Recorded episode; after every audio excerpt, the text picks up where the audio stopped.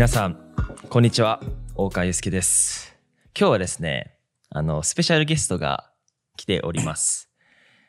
えー、TikToker っていうご紹介で合ってますか？ああ、大丈夫です。はい。ゾノさんに来ていただきました。ありがとうございます。ありがとうございます。あのー以前から動画を拝見させていただいてたんですけどあいやいや。このように一緒にお話しする機会はまあ今までなくてかなり貴重ななんかポッドキャストになるかなと思うんですけれどもありがとうございます今日はお忙しい中はい、ありがとうございます。ありがとうございます。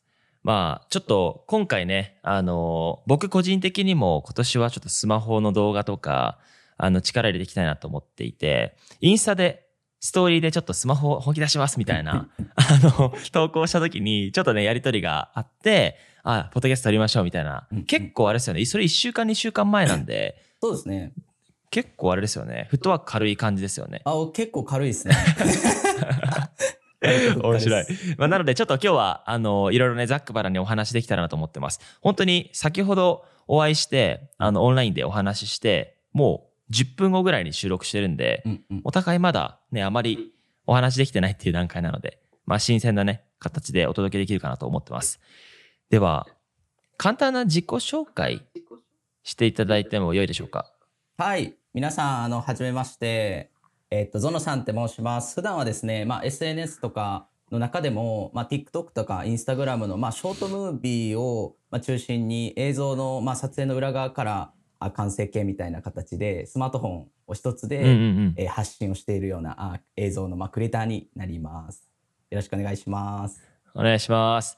えっと、僕もね、以前から、あの、TikTok とか、はいやっぱ、バーッと見るじゃないですか。ゾノさんの動画出てくるんで、あの、認識はしていたんですけれども、あれですよね、動画クリエイターだけじゃなくて、まあ、その経営者としても活動されてるということで、結構なんて言うんだろうな、まあ、似たようなって言ったら恐縮ですが、いいまあ、同じ近いことをやられてるということで、まあ、クリエイターとその経営者の、まあ、視点でお話できたらなと思います。はい。え、経営っていう軸で言うと、あの、どのようなことやられてるんですか？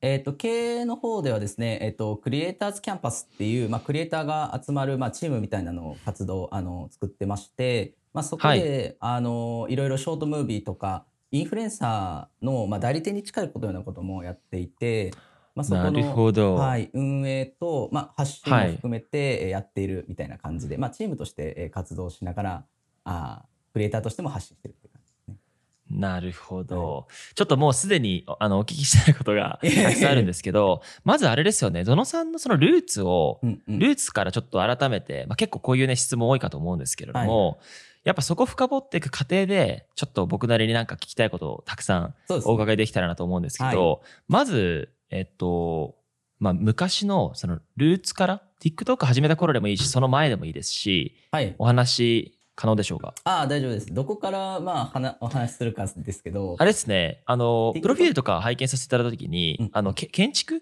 ああそうですね。建。築関連で働かれたったんですよね。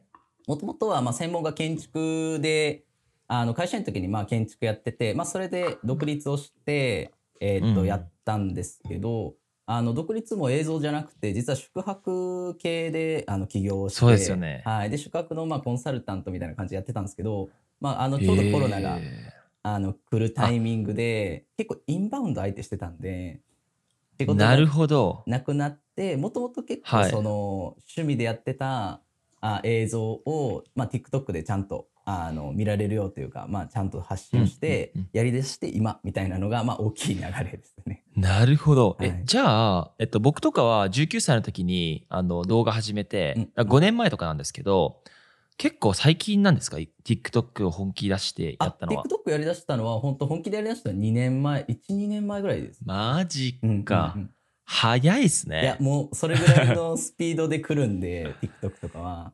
なるほど。はい、いやでももよくそのバックグラウンド、まあ、全く違うじゃないですか TikTok のコンテンツと、うんいわゆるその宿泊のまあ事業とか、うんうんここのなんかなぜ TikTok をやろうとしたのかっていう、うん、結構もともと趣味であのはい。写真とか映像をやってたんですよ。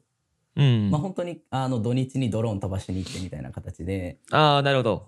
でいいっすねいいっすね。で本当趣味でやってたんですけどあのーまあそのなんていうか趣味を仕事にするとあんま良くないみたいな感じで割とそれを仕事にせずにあのまあ、建築とか宿泊ホテルとかも結構好きだったんで、うん。まあ、そっちをメインにやってたんですけど、うん。まあまあそれがなくなったんでちゃんとがっつりやろうかっていう感じになって、なるほど。うん。なんかその TikTok の動画とかも拝見しまして、はい。あの結構その観光局というか、うんうんホテル系のプロモーションもあるじゃないですか。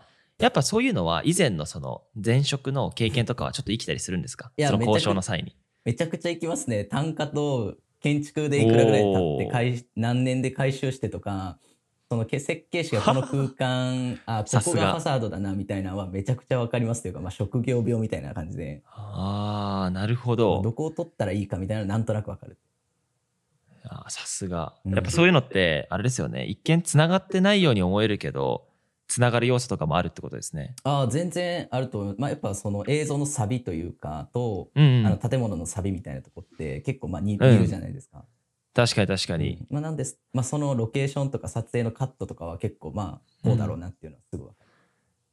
なるほど。そういう意味でえあの TikTok をその始めた時は、もう最初から感触がもうあったのか、いやいや徐々に徐々に掴んでいったのかで言うと、もうどういったそのプロセスがあったのか。いやもう徐々に徐々にですね。本当まあ、今となっては iPhone の裏側とかで型があるじゃないですか。でもその前うんは本当僕、うんうん。ドローンとかをずっとあの綺麗なドローンのワンカットとか上げてたんですよ。おもうお。一番最初の動画って本当ドローンを引きでスーって飛ばすみたいな映像上げててあ、そうなんですね。はいそのドローンショットはもう、あれですね。ちょっとこっち側の領域というか、あの 沼の領域なんで。そうですね。いやいや、もう本当に。もともと僕もそっち側の人間だったというか、そっち側っていうか、いるほどわゆるシネマティックを、おお、マジっすか？はい、最初は。シネマティック作ってたとかあるんですか？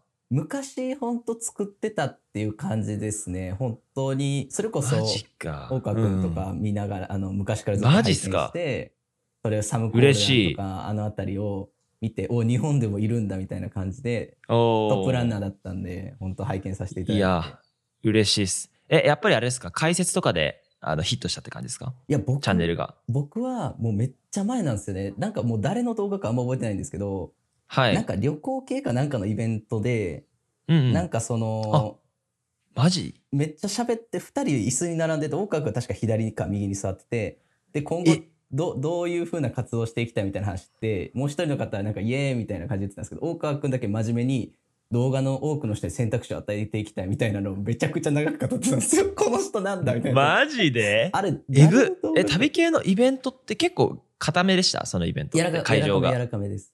柔らかめ？で、いや、まあ、だ大体心当たりありますわ。なるほどマジかで。も大川君大川さんそのチャンネルじゃなかったかもしれないですよなんかなるほどねそ。っからたどり着いたって感じです、いや、すごい。うんじゃあ、イベントで一度お会いしてるってことですか？いや僕イベントじゃないですよそのイベントの動画を見たんですよ YouTube であ、あ、そういうことね。でなんか確かにそうですめちゃくちゃビジョンを語ってるくなんか人がいて なんかめっちゃはい語ってるはいはい。もうその時かららね、もう暑苦しいんですよ、僕は。もうビジョナリーなんで。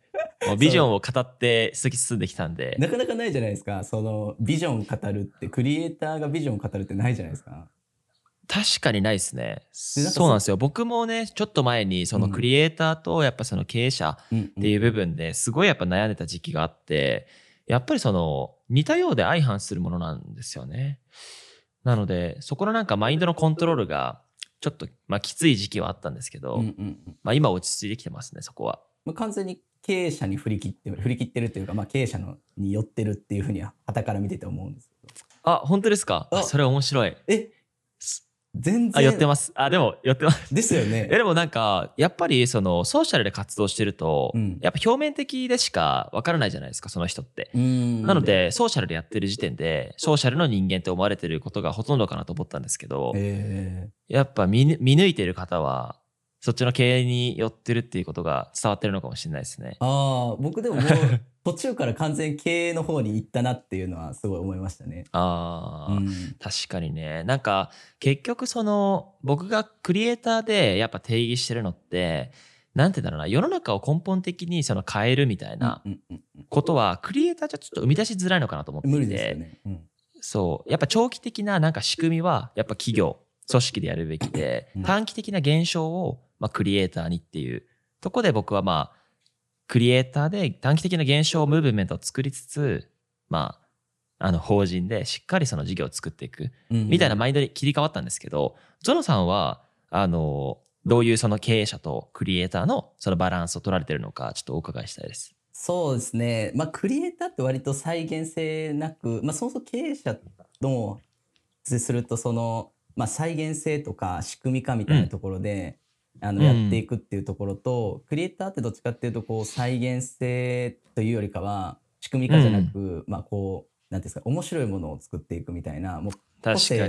もう圧倒的個性で誰も真似できないみたいなところに行くっていうところを考えたんですけど、結局さっきの話にあの一緒なんですけどはい。やっぱり世の中に大きいインパクトとかその、うん。100年僕たちがこうなんか中長長期的に考えた時にうん。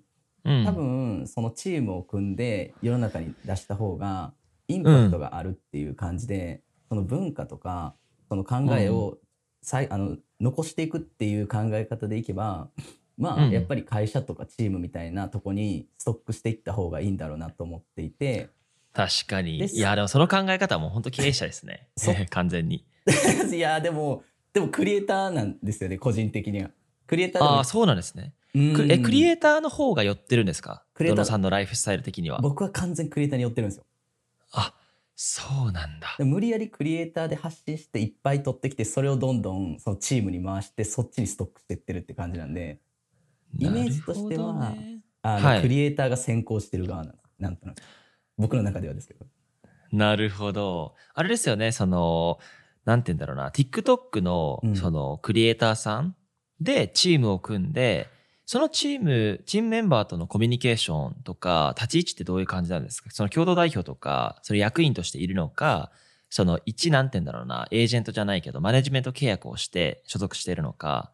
えっと結構プロジェクト単位で集まってて、まあ、僕はその代表をしてるんですけど、プロジェクトが来たらそれにできそうなクリエイターをが集まってくるみたいな感じでううちの会社は社員もいなくて全員業務委託でフリーランスなるほど。じゃあ、どのさんが代表でやられてるってことなんですね。そうですねなるほど。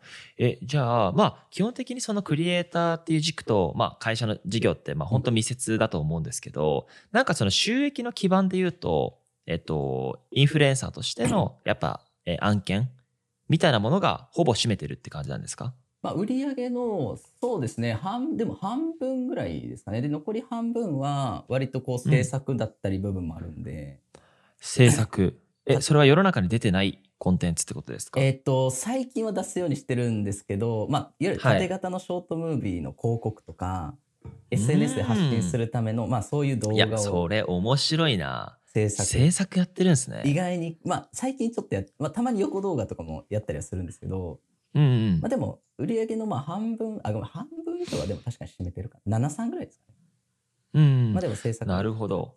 それはあれですよね。ゾノさんの、えーソーシャルで発信しないっていう、もうシンプルにそのコンテンツを納品するっていう形態ですよそうでね。ああ、面白い。やっぱそういうのは、僕もそういう案件、まあ、多くはないんですけど、うんうん最近ちらっとあって、基本的には多くはのそのソーシャルにおける発信力と、まあ、権威性、まあ、ないしは動画の、えーコンテンツの、なんて言うんだろうな、クオリティみたいなもので依頼を受けることが多いんですけど、いやーでも、そうっすね。なんか、でも、ゾノさんの、いわゆるその、安心感じゃないけど、コンテンツにおける安心感、権威性ゆえに仕事が依頼されるっていうことなんですか？そうですねまあショートムービーなんで、まあ、そこの映像だったら多分うちが一番詳しいだろうっていうところで確かに確かに。最前線でやられてるってことですもんね。そうですねなんで広告代理店の方とかも結構その動画どう作っていいかとか再生回数回るための広告動画ってどんなのっていうのは大体こっちに来るんでうん。でまあその僕が一応チェックしながらそのチームが育っていくみたいな感じでチームメンバーがやったりとかするんで、うん。まあまあ、一応ウォッチはしてるっていう感じでそういう意味でもまあなるほど。うんなんかその、他の TikToker になりたい方って結構多いじゃないですか。はいそういう方のそのマネジメントというか、教育事業みたいなのはやる予定はないんですか？コンサル的な？もともとあまあもともとそのオンラインサロンをちょうどショートムービーでやってたんですけどちょうど、まあはい、そうですよね。やられてますよね、オンラインサロン。先月え一昨日ぐらいえ先々月ぐらいでちょっとまあ閉じて閉じたんですけど。閉じたんですか？閉じましたね。え、マジっすか？それちょっと知らなかったです。いえいえ、えそれ理理由聞いても大丈夫ですか？あ、なんか、その、みんなが結構成長きて、僕たちが、その、提供できるバリューがどんどん少なくなってきたっていうところと、なるほど。はい、やっぱりそこがなんか、あれだなっていうところで、やっぱ毎月、少額でもやっぱりお金をもらってやるっていうところが結構負担になってきてて、ああ、なるほど、なるほど。うん。なんでそこはちょっとまあ一旦クローズみたいな形でうたっていうのはまああるんですけど、なるほど。いや、気持ちわかります。あの、僕もその、ね、そのトランスサロンっていう、うんうんうん。まあ、オンラインサロンを、まあワンスっていう名前に変えて、いました。いわゆるその、今現時点で僕たちのその、会社としてやりたい軸と、クリエイターとしてやりたい軸が、まあ、ワンスもやっぱ込みで考えられてるんで、うんうんそこに対してのその、まあ、マインドシェアとか、あまりネガティブじゃないんですけど、やっぱそこがね、ちょっと、なんて別じゃないけど、価値提供なんだろうみたいなとこを考え始めるとやっぱキリがないというか、ーそうですよね。だからやっぱね、難しいですよね。当時はすごいね、オンラインサロンっていうもの自体が新しくて、面白かったんですけど、今ってね、ちょっとマンネリ化してる感があって、市場自体。いや、むずいっすよね。でもオンラインサロンもやられてるってことは、結構、なんて言うんだろう。やられてることは近い。けど、そうです近いっちゃ近いけど、なんて言うんだろうな。わかります？全然違いますようんね。全然違うんですよ。そう、そこが結局一番なんか聞きたかったうん面白いとこというか、うんうんうんその、そうっすね。僕、その、ね、あ、大丈夫ですか？大丈夫です。はい。YouTube でやってきて、まあ、はい YouTube っていうプラットフォーム自体の成長と、えー僕のそのチャンネルとしての成長みたいなものが結構あったんですけど、今ね、プラットフォームが本当に多様化されて、うん TikTok っていう、今最もい勢いのあるプラットフォームで、いわゆるその、のし上がってきたゾノさんじゃないですか。はいだから、同じクリエイターだけど、やっぱそのプラットフォームの属性全然違うし、うん作ってるコンテンツも違うんですよね。だから個人的にすごい勉強させていただきたくて、はい。なんかゾゾノさんが見る、そのやっぱ YouTube とその TikTok の違いみたいなのってどう考えてらっしゃいますか？そうですね。なんかもう全然違うと思ってて、その SNS っていうくくりの映像の中では一緒なんですけど、スポーツで言ったら野球とサッカーぐらい違うっていう感じがしてて、なるほど。両立がで確かにできないんですよ。結構。あ、わかる。やろうとしてた、ちょっと前。それやってた、ずっと。僕も YouTube をやりたいんで、割と喋るのも好きなんで、長はい編合ってるなと思ってたんですけど、い、わゆるまあトップを目指すというか、その先頭を走るっていうことにおけば、なんか全部でやるのって無理なんですよ。うんじゃあプロ野球選手になってサッカー選手になるみたいな感じで。確かになんで、なんか競技がそもそも違うなっていうところは、なんかすごいうんあるっていうのは思ってるって感じですね。なるほどね。確かに競技違うのは、うんすごくなんてだろう。まあ、あの、納得できるというか、はいやっぱ TikTok 最適のコンテンツ、うんいわゆる、まあ、15秒から30秒のレンジ間だと思っていて、YouTube って基本、なんていうの、8分、8分以上から広告が3つつくみたいな世界なんで、全然違いますよね。全然最近ショーツやってきてるけど。で、なんかやっぱトレンドとかも、やっぱ各プラットフォームで若干違ったりするじゃないですか。リールと。確かに。で、あれを追うのって結構しんどいんですよね、やっぱり。ああ。え、じゃあ結構、あれですか、その YouTube って言うてもなんて言うんだろう、クリエイターが発信したいことうんと、まあ、ざっくりその市場に今、タイミングとして合ってるかみたいなものをやるんですけど、TikTok とか Reels ってやっぱそのプラットフォームで今一番勢いのある音源とか、タイムリーな企画みたいなものがより YouTube より濃いっていう認識でいああ、もう全然濃いですね。もうよりだと思います。まあその独自の型みたいなのが持ってればいいんですけど、まあ、それでも流行ってるものをとコンテンツに取り入れたりするんで、ああ、確かに。音源とかは特に。なるほど。うんちょっとあの具体的なお話はいお伺いしたいんですけど、はい TikTok、まあ、このポッドキャスト聞いてる方もね、やっていきたいという方いるかと思うんですが、TikTok を、まあ、伸ばすんだったら、なんかその、TikTok 伸ばすなら3選みたいな。はいはいはい。3つ選ぶんだったら、どの要素を押さえとけば伸びます？それはちょっと僕の今後の活動にも活かしたいなと思ってるんですけど、もしよければ。これが結構、まあ、3選、ちょっとひ、あれ、まず、伸ばす動画っていうとこでいけば、まず TikTok を見て、伸びている動画をまず探してやるっていうのが、まず結構早いですね。最初にもし TikTok をやる、まあ最初はしっかりまあ盗むってことですよね。そうですこのなんかコンテンツのまあ良さを取り入れる。伸びなるほど。伸びている動画って絶対理由があるんで、うん。それをやってると、あこれやから伸びてるんだっていうのが分かるようになるんですね。うんうんでまあそれで、あのーやっていくっていうのが一番いいと思いますね。でまあ、うん基本的には YouTube も多分一緒だと思うんですけど、まあ、最後まで見られるような動画っ。ていうのが大事なんで、まあ、そこを意識するっていうところが一番大切。なるほど。あのまず一つ目はちゃんと盗むってことですね。そう伸びてるやつを。伸びてるやつなんですはい。うん。で、まあ、それに全部あるんですけどあとはその最後まで見られる工夫をする。おー最後まで見られる工夫。最後まで見られる工夫。これが難しいですよね。うんうんけ。ど、まあ、伸びて映像とかで伸びている動画って基本はい最後まで見られる工夫になってると思う。っていうのは、うん僕の場合だと結構裏側から見て完成形ってまあこれ全部そうじゃないですか。うんうん。まさにまさに。うん、あとは参戦とかランキング形式とかあとかあとあ。なるほどね。フォトグラファーだったらそのストリートフォトとかで声をかけて完成する写真最後まで引っ張ったりするじ確かに。最後まで、まあ気になる。うん、みたいな設計をされてるってことなんですね。そうです。なるほど。三つ目は何ですか？三つ目は あります？ななんなんだろうな、まあ、音源とかですけど音源？俺あと僕すごい聞きたくて、はい、今あのちょうどその短尺に結構ベットしてるんですけど、うんあのまだやっぱ YouTube っていうプラットフォームでいわゆるその一定発信力があるからなんて言うんだろうな自分のオリジナルでいいコンテンツバズるコンテンツを作り出したいなと思ってるんですね。すでに TikTok で、まあ、一定見られてるものはあるんですけど、あの、なんて言うんだろうな、どこまで TikTok の流行りに乗っかるか乗っからないか問題。があって、一個音源っていう軸で言うと、やっぱオリジナルでいきたいなっていう。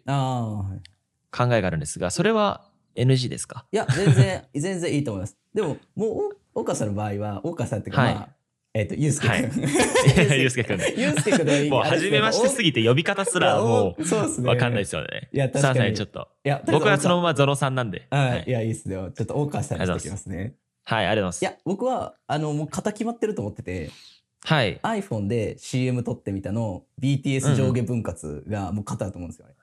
ああ、なるほど。で、飛行機確かに、それがすでにもうバズってますね。え、しかも、あれ、TikTok だけじゃなくて、はい Twitter とかでもバズるじゃないですか。あ、バズります、バズで、ります。YouTube の再生回数回るじゃないですか。そうですね。YouTube は、なんか思った以上に反応はないけど、うん一定もありますね。そうですよね。やっぱ。うん。って考えたらもうそれだけをシフトしていくんですよ。あの一個そういう方ができればそれを展開していくって感じで、ペプシとか JAL とかあとはい車とか、そういうものをどんどん身の回りのもので展開していくって感じです。あーなるほど、はい確かに、そうなんですよね。ここがすっごいむずくて、まあ今、ゾノさんが言っていただいた、このなんていうの CM 作ってみた系、スマートフォンで。っていうのは、TikTok をやる上でのそのな意外性とか、うん、なんかそのスキルとかはい共感性、結構抑えてると思ってるんですね。で、これも正直自分の中でも作ってる前から当たるなみたいなうん、印象はまああって、ただ、この当たった先にうん、何があるのかっていう問題が TikTok ですごく難しいとこというか、あの、YouTube ってやっぱりそのプラットフォーム上ストック型じゃないですか。はい。だから、まあ何年か継続してうん、最終そのファンがついたりとか、それがベースにあると思うんですけど、TikTok ってやっぱコンテンツが主軸だから、いわゆるそのコンテンツ良ければめっちゃバズるじゃないですか。はい、で、そこにファンをつけるというか、うん、うん、まあこれに認知と人気のなんか違いじゃないけど、YouTube って人気取れると思うんですけど、うんうん TikTok でに認知だと思ってて、そのなんか人気の要素って TikTok だとなんかどういうふうに捉えてるのかすごい聞きたいなと思ってます。そこは逆に僕たちが課題のところで、おなるほど。ショートムービーはどっちかというと認知の場所なんですよね。なんでどっちかというとうんまあ広告とかに近いというか、はい。エンゲージというよりかは知ってもらう方が大きくてでここからそれこそ音声とか YouTube とかであのなんですか自分の思いとか話してファンになってもらったり、まあするっていう考え方でそこのね。その中でやっぱりこうファン化していくっていうのは特に映像系のジャンルで言ったらなかなか難しいっていうところでうん。なんかそこでファン化っていうよりかはそこから知ってもらって YouTube に飛んでっていうところでうん。ファンになってもらうっていう使い方の方がなんかうん。いいかなって思う、ね意外に知られてないことが多いそうっすよね。全然知られてないと思ってるんでもっとうん。そこでどんどん知ってもらうっていう考え方の人、なるほど。うん、じゃあそっか、TikTok はやはりその、僕たちの中でもなんか仮説はちょっとあって、はい、だから TikTok はすごい認知っていう観点ではもう最強。うん。で、YouTube はやっぱ濃いファンをエンゲージメント高く作るっていうところで言うと、やっぱ両輪走らせるのが結構解としては濃厚かなと思っていて、で、僕、そう結構自然と見てて、あの、うん。 Kevin's Room English さん、はい。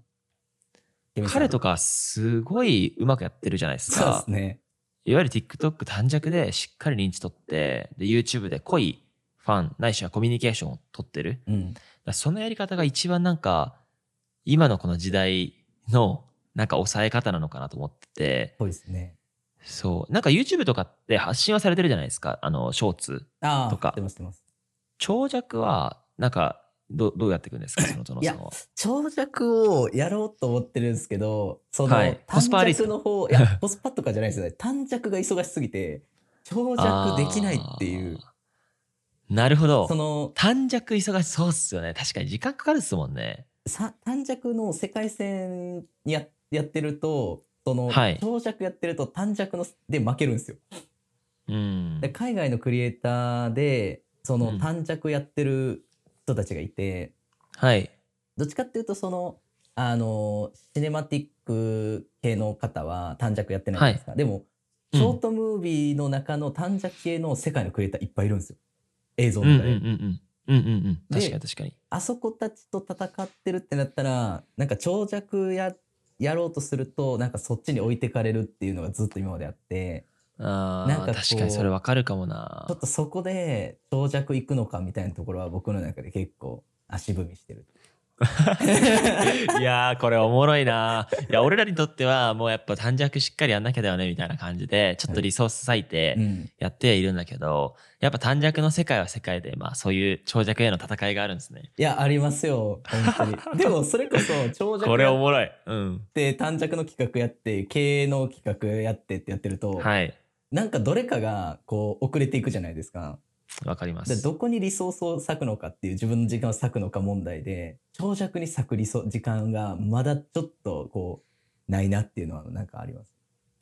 なるほど、うん確かにな。やっぱそこが、結局その選択肢が多くて、やっぱ試行錯くところがうん、無数にあると、それぞれのその成功確率が下がるじゃないですわかか。ります。そこはやっぱぱそのトランスっていう会社、全社でもリソースの分散みたいなものがやっぱあって、課題として取り組んでいると。うんうんだからやっぱその、しっかりその人を立てて、ちょっとすごいビジネス的な話になんですけど。人人立てて、やっぱその、まあ、マイルストーンを設定して、うんで、アクションベ、アクション切って、まあ、常にその進捗管理するみたいなのを、どれも高いレベルでやんなきゃいけないなと思ってるんですけど、すあそういうなんかロジカルに構築できるもんじゃないじゃないですか。そういう TikTok の世界とか、はい SNS って。そのアートの世界がやっぱ強いなと思ってて、うんうんどこまでいってもクリエイターさんがやっぱ強く思ってることが視聴者に届く世界というかね。だから、難しいっすよね、本当に結局難しいね。難しいなと思っそてう。なんか人立ててうまくいくんだったら大体うまくいく大体うまくいかないじゃないですか。SNS って人についたりするんでやっぱその人の。わっかる。てなったらなるほどね。どこまで考えるんだっていう企画とかとクリエイうティブを。ん。確かに。え、じゃあちょっとまとめると、あの、TikTok では、やっぱ認知がまあ濃くて、うん YouTube ではファンが強いみたいな話をしたじゃないですか。認知と人気で言うと。はい。で TikTok はやっぱファンはついてないんですか？そのゾノさんの。なんか250万人今いるじゃないですか。その数ってマジ半端ないと思ってて、確かに。なんかそのなんか属性とかはい。聞きたいです。まえっとやっぱ海外の人が多いですね。あ、海外。僕も今、少な、少なくて、もうすごい恐縮なんですけど、6万人ぐらいのフォロワーがいて、7割が海外なんですよ。うんうんうん。ゾノさんはどんぐらいのあ割合で海外です僕かも多分7割ぐらいですかね。あ、そうなんだ。はいでも、でも、国内3割って言っても数多いですけどね、めっちゃ。40万とか50万ぐらいですかね。ちょっと計算してないですけど。なるほど。はい。結構まあ海外の東南アジアの方がやっぱ多いです。ああ、うん同じっすわ。インドネシア一番多いっす、あ海外で。そうあの日本日本の若者の割合がやっぱあのそもそも母数少ないんでああ、インドネシアとかはやっぱりすごい若者の勢いあるんで確かに。人口多いっすよね。人口多いんですよ。で確かに。イインドはバンされたんで基本まあああ、そっかそっか。TikTok に関してはそうです。いや、面白いわ。うんまあだ、そういった意味でもやっぱリールズとかショーツをしっかり、まあ、使いこなしてるっていうのは大事なのかな。なんか、あれじゃないですか。その TikTok がインドでバンされて、そのタイミングで Instagram、YouTube、ショーツ出してきて、で、最初インドでプロモーション頑張ったみたいな。そういうのやっぱあるんですかね。いやありますあります。なんでもうインスタはあのインドを抑えに行ってますよね。なんかいろんなサブスク課金とかインスタのそういう新しい機能とかはインドとアメリカが大体最初に実装されるみたいなあの市場の中では優先順位高くなってるんで Facebook って言ったらなるほどね。いや、面白いな。なんか本当に同じクリエイターだけど、まあなんか住む世界が違うじゃないけど違うプラットフォームでやってはいるから、なんかちょっと今度飯でも行きましょう。いや行きましょう行きましょう。いや行きたいですけどね本当に。そうですね。い今あれですか？お住まいは？大阪ですか？東京に今ちょうどここあれなんですよ。あの東京に引っ越してきたばっかりでテーブルと椅子並べただけなんですよ。そうそうなんですよ。えぐ、じゃあもう東京に住むんですか？もう東京に住んでますうわーじゃあもう飯いつでも行けますね。いつでもコロナとかね、収まったらとこあるっすけど。なるほどね。うんいやでも、なんて言うんだろう、すごく聞きたいのが、その短尺、まあ、TikTok とかやられていて、まあ、会社も経営されていて、なんかその今後、どういうふうになんか活動されていくのかっていうのは、個人的にすごく気になるんですけど。あもうえっとですね2つ目標軸としてあって、まあ、個人としてのクリエイターとしては、そのはいまあ、世界を撮るっていう形でそうんうんの映像クリエイターがそのいっぱい世界にいるんで短尺で、まあ、そこを撮る世界を撮りたいっていうのがまあ一つあるのと素敵。うん。いやもうもともとそうですね海外から実は始まってたんではい。そこにめがけて発信してたっていうのはあるんですけどなるほど。すごい。海外イズムがあるんですね、もう最初から。そうですね最初からそこしかなんか割となんかちょっとまあ話長くなっちゃうんですけどはい。いやいや全然、あのー長くて大丈夫ですよ。コロナの時に家でこう動画作っててそのウィル・はいスミスさんに一回シェアされたそうっすよねことがあったんですよ。見ました、見ました。あの、あ 聞きました。いやすごいっすよねびっくりしたんですけど びっくりしますね、その。時にいやそうなんですよその時に海外のいわゆる僕も全く知らなかったんですけどいわゆるまじなんかえっとはい。海外のそういういっぱいクリエイターがいたんですよ。全然知らない世界の。新しいサムコールドいっぱい出てきたみたいな感じなんです、えこんな人いっぱいおったのみたいな。おー、はい、56人出てきて、うんうん。こんな世界あるんやってなってそこにそこに仲間、仲間に入りたいと思ったんです最初、はい。あ、そうなんですね。うん、で言うと、結構じゃあ、サムとかも結構僕見てたりしてて、あの、和製サムコールラとかよく言われましたよ、僕。日本日本版サムコールね。いやいやでもそのポジションですよね、でも。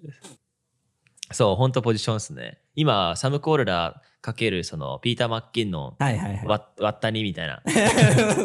ポジショニングです。そうそうそうそう。さあ、あんまかっこよくないけど。いやい。やいやいや。でそれのでも新しい世界を見見た時にびっくりしたんですよ。多分、はいうん。ご存知かわかんないですけど、まあ、映像のシはい。ョートで言ったらザッキングが一番上にいて、ああ、はいはいはいはいはい。VFX とか、まあ、でその後ジョルディ・コアリティックがいてはい。でああ、わかりますわかりますウ。ォンギーウォンギーさんがいています KY ね。ナッツでカレンさんとか割とはいはいはい。ショートムービーの中では世界のトップ各各国のトップ確かに。あじゃあ、ゾノさんが考えるその短尺のまあ世界って世界っていうのは、まあ、ザック・キングさんはいがやっぱトップにいるってことなんですね。あうちのジャンルのトップはそこです、ああ、面白い。はい、ちょっとでも、ザック・キングさんと、まあ、そのもう一人の方、ちょっとやっぱテイスト違いますよね。違いますねザック・キングさんは、なんて、ちょっとなんか、ななんて表せばいいのか分いやかんないけど。わかんないですよまあね、面白いですよね、いやすごい。面白い確か、あとパーソナリティも出てるし、うんそうなんですよ確かにな。だから、そうだよね。なるほど。うん。いや、ちょっとむずいなと思って。ねうん。うんなるほど。じゃあ、クリエイターとしては、そこのまあ世界を目指して、今は、あの、走ってるっていう感じなんですね。そうです。で、なるほど。あと、まあ、チームというしか会社の方は、その、はい観光系のショートムービーで日本撮るみたいな感じを考えてて、まあ、もとなるほどもと旅行とか好きで、その、うん宿泊系もインバウンド相手としてたんで、はい。日本のその景色とか観光とか文化って世界から見たら結構いい、いいんですよ。でも、確かに。日本から世界に発信するクリエイターって、まあ、うんなかなかいないじゃないですか。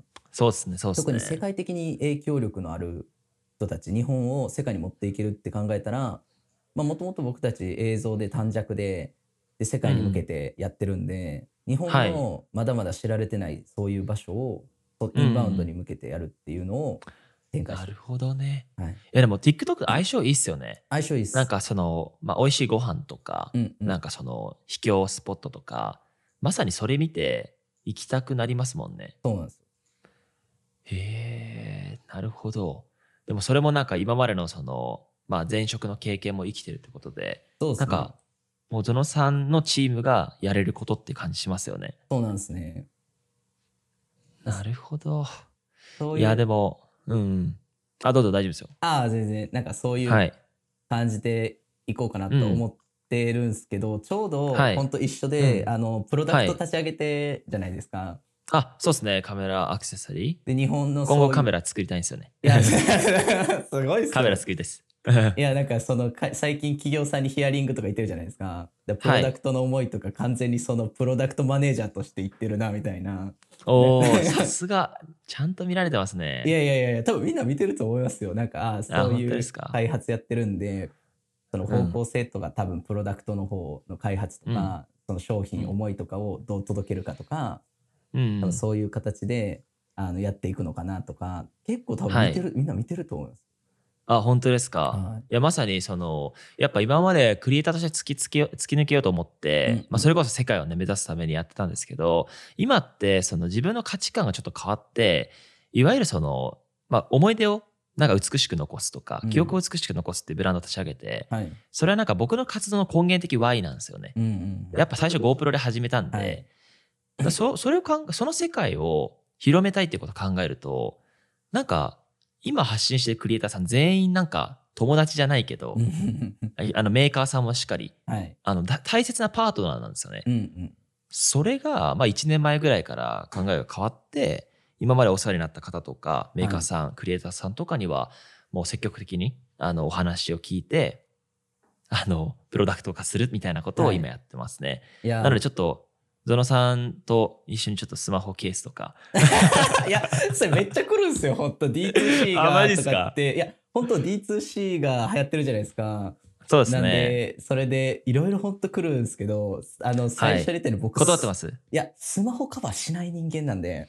あ、そっか。でもまあこれをでもあれですね、iPhone わ割れた、割れたそろそろ気が変わってるタイミングじゃないですか？周りから言われてね。じゃあもうせっかくなんで共同開発みたいなああ、感じで。全然全然、本当に。いや、いいよ。いや、嘘です。ギャグです、ギャグです。そう。でもそう、やっぱりそのスマホで、やっぱコンテンツ持ってるじゃないですか、ドノンさんは。はいだからそういう、なんて言うんだろう、スマホケースとか、うんスマホでの撮影を拡張するなんか機材とかって、絶対ニーズありますよね。いや、絶対あると思いますね。本当に。だから、本当僕、まあ、ものを作るかどうかっていうところは、我結構まあ考えてるようなところではあるんですよね。やっぱり、うんうんうん。自分の身の回りにつけるものはやっぱ自分がいいと思ったものをつけたいって思うじうんゃないですか。わかる。うん、なんでまあそういう意味ではやっぱりそのものとか開発するっていうのは個人的には興味あるところでは。そうっすよね。うんちょっともしあの作るってなったら、はい。一緒にお話しましょう。いやいややりましょうでもやっぱクリエイターって今までは、まあ、プラットフォームで出出てきたてだったんで、うんうんまずはそのプラットフォームでどうなんか世界観を作るかっていう勝負だったと思うんですけどそれがやっぱあの作作れちゃうともう次はなんかその根源的な価値をどう広めるかっていう話で、うんうんどんどんなんて言うんだろうなクリエイターのマネタイズモデルが広がってきますよね。そうですね。あのまあ、D2C もそうだしあの、まあ、オンラインクラスっていううん、そういう事業もそうだし、まあ、いろいろあるから、なんか本当になんかクリエイターとして有名になるとか、世界観を広げるゲームがより難しくなってきてるなっていうのは、すごい感じてますね。いやー、そうっすよね。うん。でもその TikTok っていう領域でやっぱ成功されてるゾノさんとのお話は、なんかこ僕個人的に今後短尺力入れたいなと思ってたのでい、や、ぜひぜひ。めちゃめちゃ勉強になりましたし、なんならあの定期的にその相談させていただきたいですね。いや、ぜひぜひ。いや、本当 割と、なんていうんですかね、こういったあれですけど、あの、短尺やる人少なすぎて、はい。結構退屈、退屈って怒られますけど、なんかあマジっすか？新しい人いないんで、あ、かそうなんですか？みんなどんどん入ってきてほしいんですよね。盛り上がらないんですよ、映像ジャンルが。オーカー、オーカー、オーカー行きまいや、す。ぜひぜひぜひ。そう、本当にまさにあの、いや結構ね、チームでやってるじゃないですか。はいだからやっぱチームも今短尺のね、思考されてくれてるし、そうですよね。なんかディスカッションの場とかは、ぜひぜひ設けたいです。やりましょう。いや、でもちょっと、そうですね、結構もうね、40分ぐらい経っちゃったのでやば、い時間もあれかなと思うので、はい。あの、そうですね、まあ、今回のね、あの、お話だけに限らず、うんなんか別の機会でもご一緒できることがあれば、ぜひぜひ。はいまあ、まず、まずちょっと飯行きましょそうしましょう。う。なんかあの、最後に、あの、皆さんになんか話したいこととかってありますか？いや、感想とかそうですね。とりあえずみんなショートムービーやりましょうってぐらいですかね。